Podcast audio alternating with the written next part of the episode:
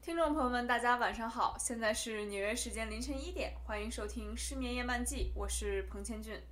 在今天电台的开头呢，我想给大家讲一个大概在三天前发生在我身上的亲身经历啊。呃，这个亲身经历是个梦，但是这是一个介于现实和梦境之间的真实感非常强的梦。大概是凌晨吧，三四点的时候啊，大家都知道我的这个睡眠质量一向不太好。所以总是会有一些半梦半醒的时候。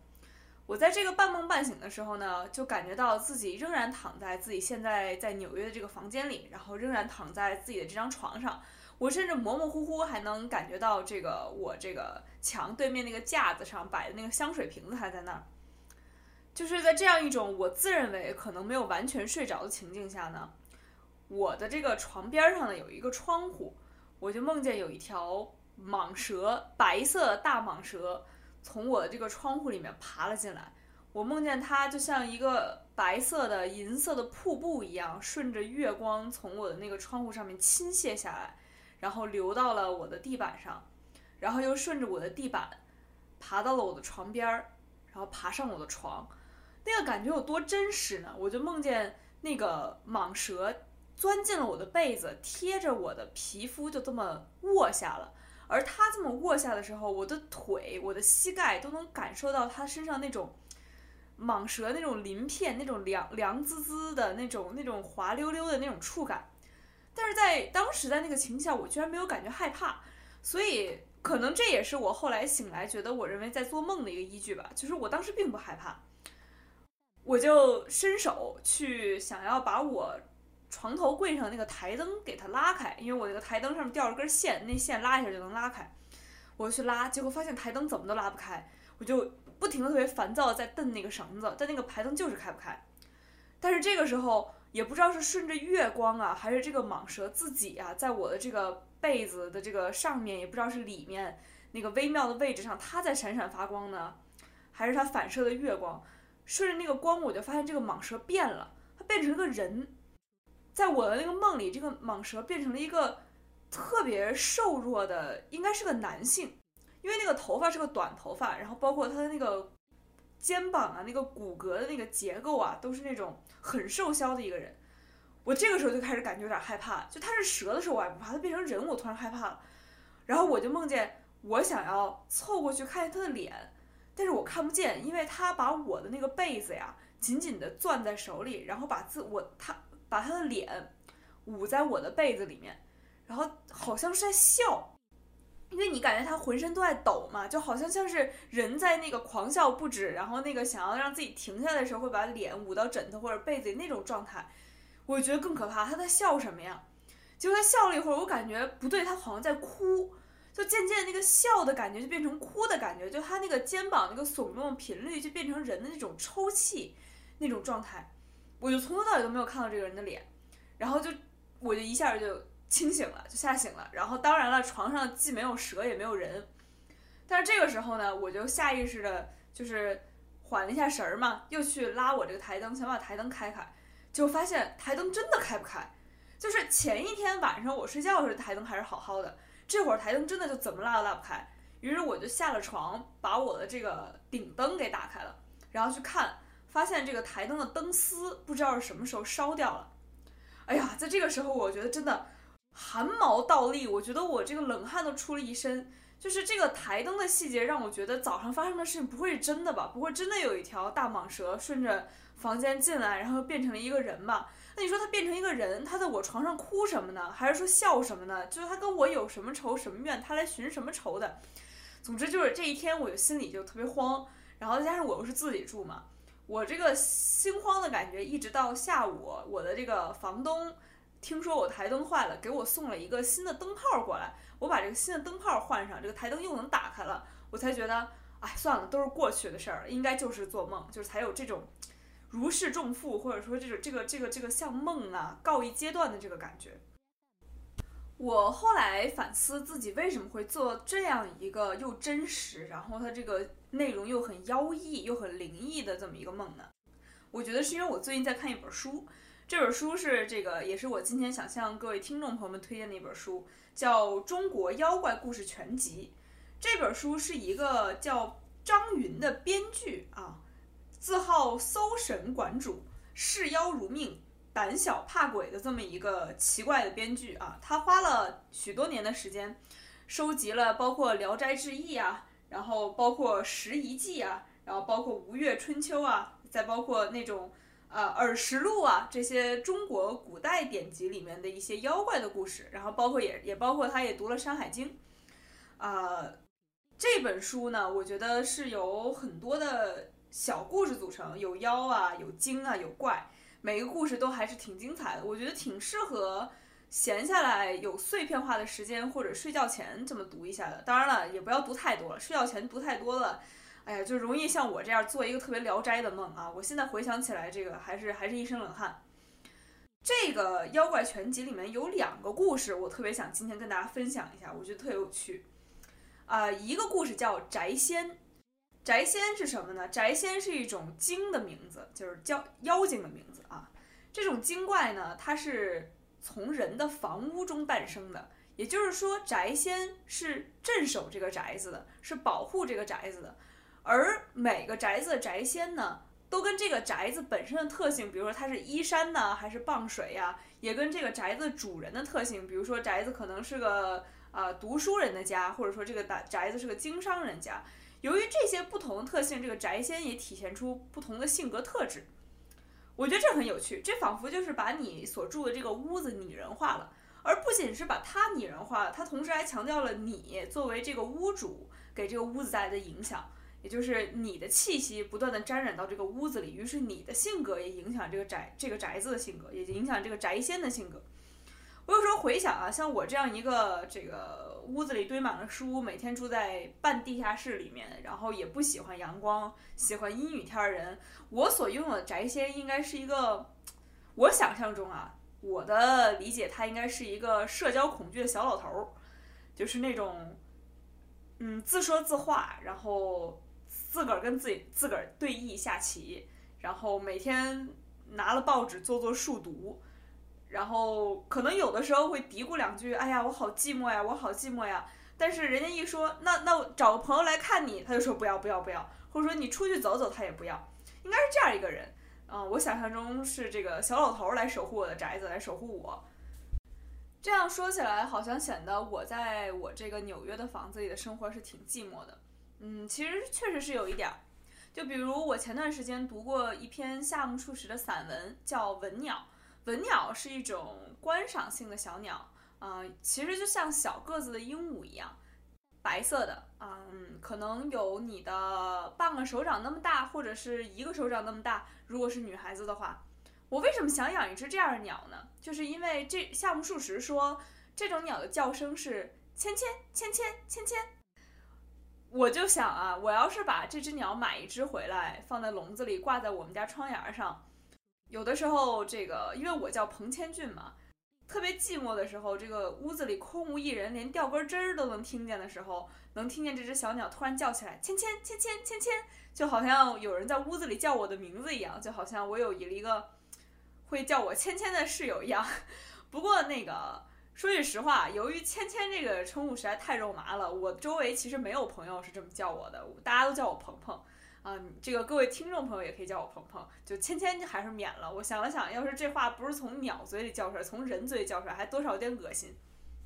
我虽然是一个显得有点寂寞的人，但其实我的生活是很满足的，因为我特别擅长自己逗自己玩，自己逗自己开心。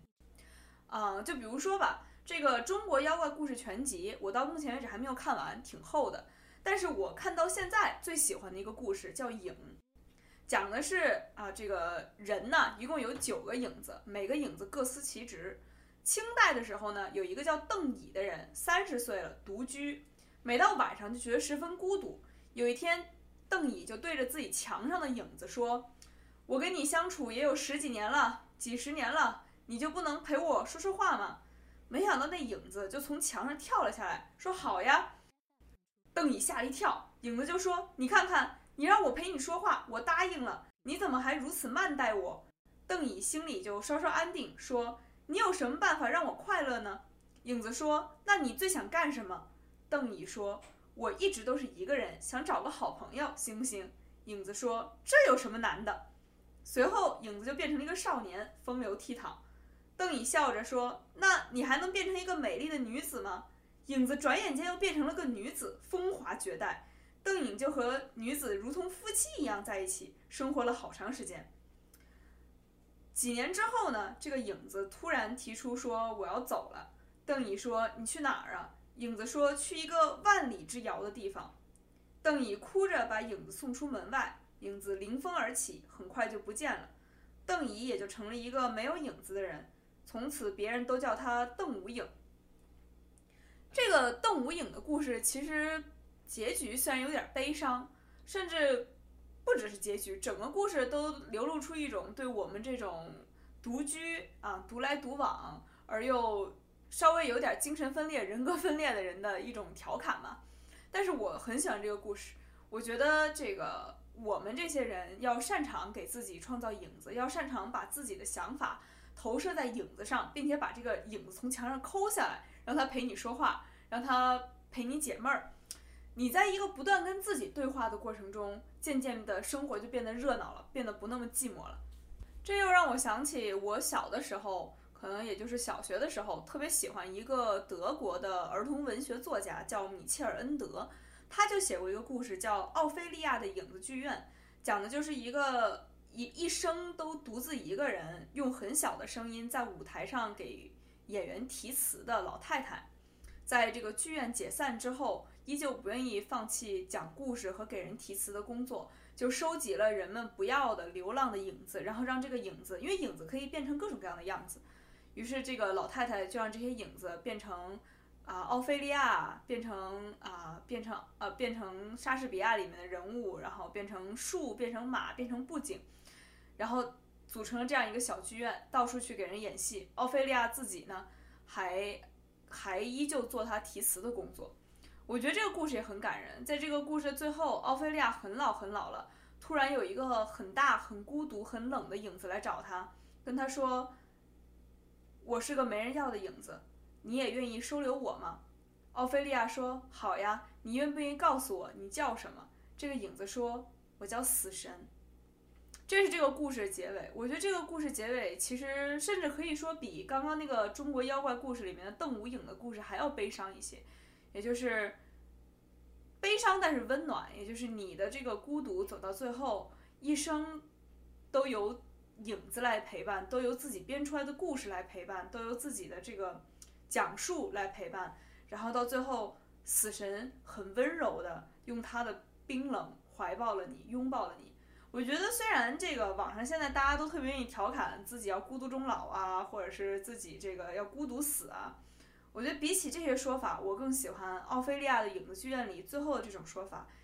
并不是我们孤独终老了，而是我们用一种很温和的态度，也拥抱了那个叫死神的影子。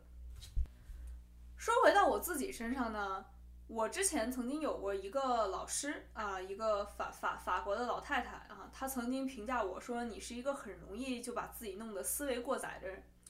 其实我觉得这个评价还挺恰切的。我是那种虽然独来独往，但是脑子里时刻都很热闹，然后这个游走在精神分裂的边缘的人。嗯，举个例子吧，我最近突然有个想法，我发现这世界上的人呢可以分成两种啊，当然不是分成男人和女人这种简单的分法，我想到了一种新的分法。这个村上春树不是有本书特别著名，叫《当我谈跑步时我要谈什么》吗？我觉得吧，由他这本书，我想到了一种给人类分类的方法是：这世界上有两种人，一种是跑步的时候会观察身边的事物和身边的人的人；第二种是跑步的时候会在脑子里构建自己的幻想世界的人。我觉得这这两种人。首先，我我觉得这两种情景都在我身上发生过。虽然我更倾向于我自己是第二种，也就是在脑子里构建幻想世界的人。先说第一种吧，在跑步的时候观察别人和观察自己身边的事物。我最近手机里经常有各种各样的夕阳的照片和晚霞的照片，就是因为纽约这个时节晚上四五点的时候天就接近要黑了，那会儿我去跑步就经常能碰到很漂亮的彩霞。前一天还看到一个彩色的光带，像彩虹一样跟夕阳同时出现，感觉是很好的兆头。然后再有就是我跑步这个河边啊，特别靠近纽约的中国城，所以就有很多这个华人的老老头儿每天扶着自己的自行车去河边钓鱼，然后一个老头儿可能带四五个鱼竿，晚上把那四五个鱼竿一起收走。那场面一下把我带回了中国后海，你知道吗？就北京后海，让我觉得这个这太熟悉了，这回家了。这个。另外碰到过有趣的事情，还有比如说这个在河边能看到鸥鹭，能看到那种嘴巴长长的水鸟。然后有一次还曾经啊，我我是这个沿着那个河道来回的跑来回嘛，可能一个来回是三千米。还是两千五，可能没有那么长。我印象里，我跑第一个来回的时候，河道边的那个栏杆上面蹲着一只松鼠，呃，那只松鼠就还还挺肥的，然后这个吃的圆滚滚的。我当时还停下来给它照了张相，我就跑过去了。等我从前面转弯第二个来回跑回来的时候呢，我发现同样的位置站了一只隼，就是那种像鹰的那种。那种鸟就是那种猛禽，反正是一种猛禽，那个爪子都尖尖的，站在那个松鼠原本站的位置上，哇！我当时这个脑子里的小剧场就爆炸了。我在想，我这错过了什么呀？是不是我跑前一个来回的时候，这个松鼠已经在这个隼的肚子里了呢？还是仅仅只是这个隼看它不顺眼，把它赶走了，然后又蹲在那儿呢？于是由这个，我就渐渐的又回到了我偏向的那种人，就是。在脑子里构想构构建幻想世界的人，我由这个隼和松鼠的故事就开始在脑子里编小说啊，然后编这个隼和松鼠的对话呀，我觉得格外有趣。前两天听另外一个电台节目的时候，那个听到那个电台节目里请了一个嘉宾，嘉宾是一个曾经患有抑郁症的一个女孩，那个女孩说她抑郁症特别严重的时候，医生建议她去锻炼一下，她要去跑步。结果她跑步的时候，发现自己无论如何都无法把注意力从别人身上转移到自己身上，就是她永远在观察自己身边的人，他会觉得，哎呀，这个人跑得比我快，这个人跑得比我慢，这个人的身材比我好，这个人的球鞋比我好，这样这人怎么样，这人怎怎么样？也就是他十分焦虑，即使是在跑步的过程中，也无法停止跟别人做比较，无法停止观察别人对自己的反馈，或者说。停止考虑自己在别人眼里是什么样的，我现在就忍不住觉得，如果按照我的分类，也就是跑步的时候观察别人这一类人和跑步的时候构建幻想世界那一类人，如果说谁比较容易抑郁的话，一定是前一种，因为后一种像我这种活在自己世界里人，其实说到底是不在意自己身边发生了什么，也不在意别人怎么看待自己的。这又让我想起，我有一个特别好的朋友，前段时间从加利福尼亚到纽约来看我。我的这位特别好的朋友在高中的时期就开始坚持跑步，就是为了减肥。我跟这位朋友其实从我们俩初中的时候就认识了，我们俩当时是隔壁班。他当时在我眼里是非常非常有才的，现在在我眼里也是非常非常有才的。而且他非常上进，我觉得是那种对自己要求很严格的人。你当然你们也能看出来，他是为了他人的眼光去开始跑步的。我觉得他就是我刚刚分类中的第一种人，是跑步的时候会观察他人，并且会在意自己在别人眼里是什么样的那种人。嗯，我其实这一次他从加州过来看我，我还挺感慨的，因为我们俩凑在一起老是。有说不完的话，就是我们俩凑在一起，那个我们的分贝就没有下来过，因为他嘴特别碎，我话也多，但是我话多是那种我非要给你把这事儿讲全了，非要讲一个首先接着然后最后我是怎么想的，他是那种随时随地就能插一嘴，随时随地就能插一嘴，吃到一个蛋糕就要感叹一句哎呀好吃，这样一个人就是就是他很亢奋，我们俩凑在一块儿更亢奋，但是我真的很感慨，因为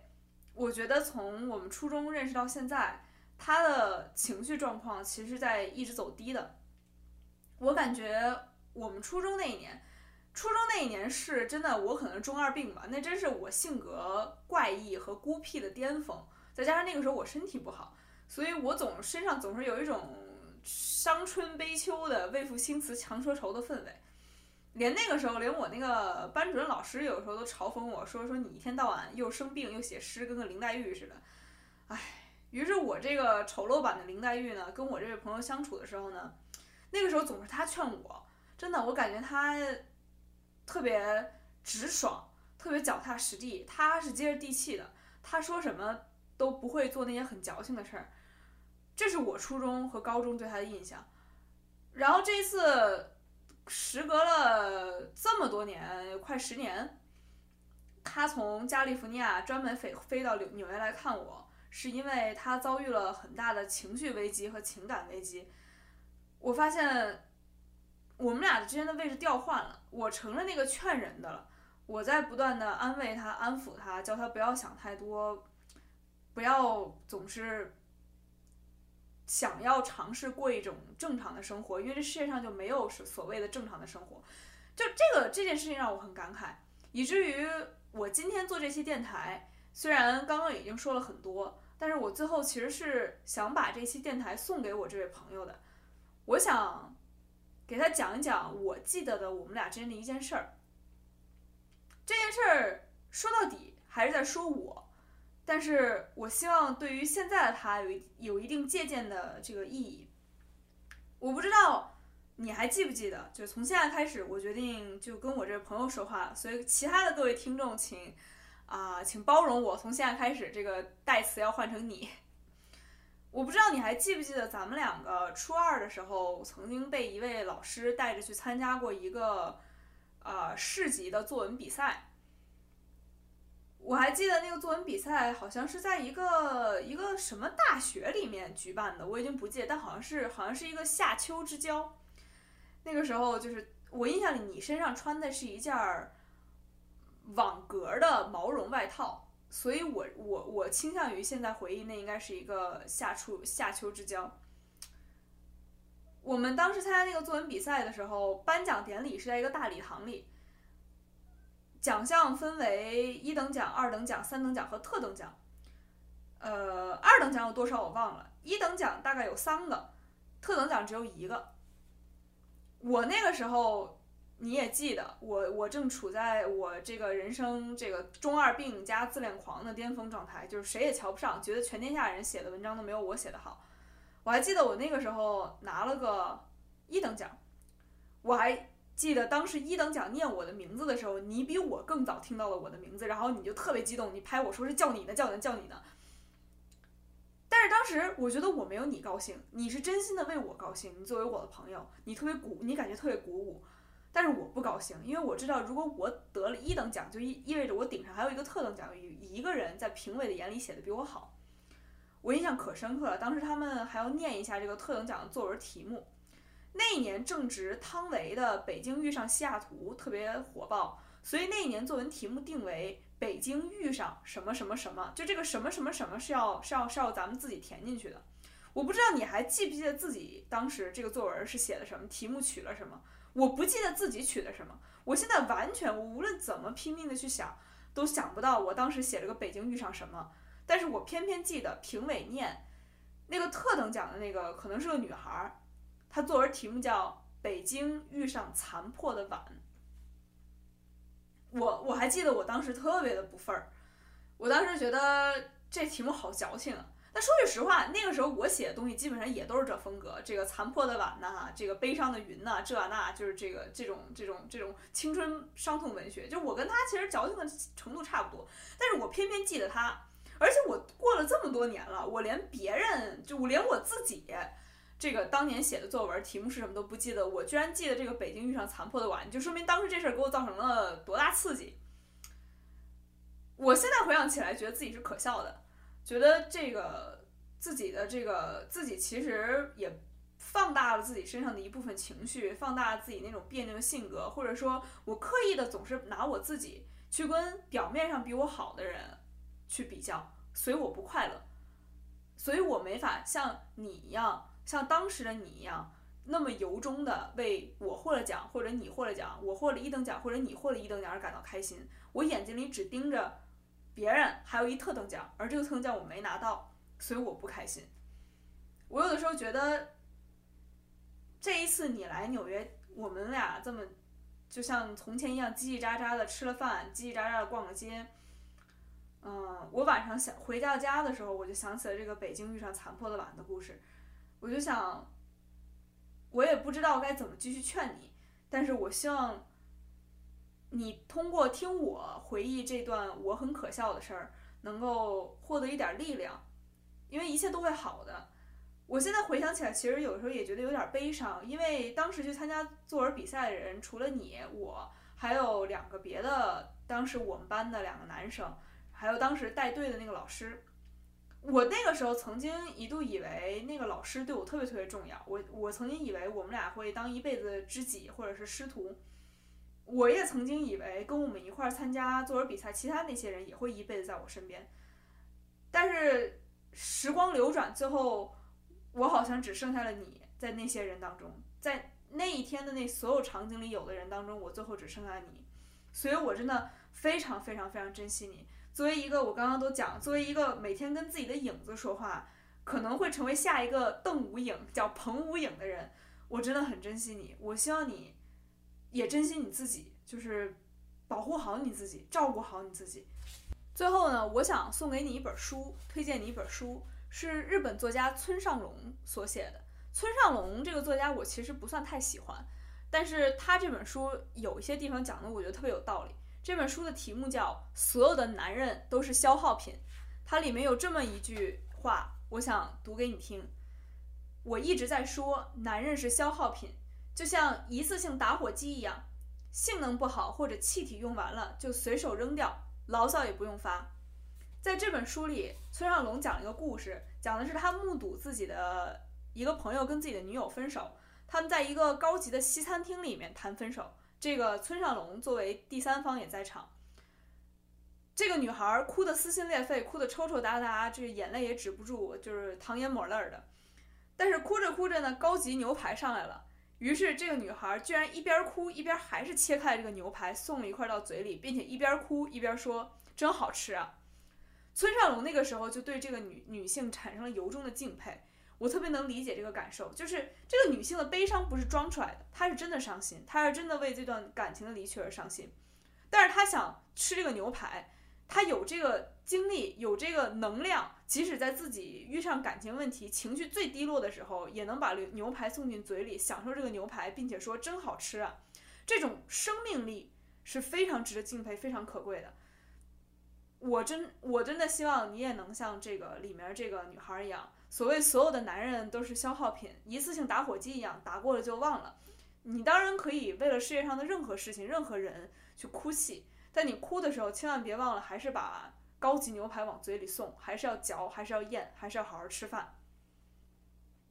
啊，那么以上就是今晚的失眠夜漫记，好像这一次拖的时间有点长了。呃，不过我。下个月可能会比较忙，所以各位听众朋友们可能需要稍等一段时间。等我忙过这一阵儿，我大概会有圣诞节有有一个一个月左右的假期，在那一个月里，我尽量多看点闲书啊，然后多跟大家唠唠嗑啊那么今天晚上就到这里感谢大家的收听祝大家晚安。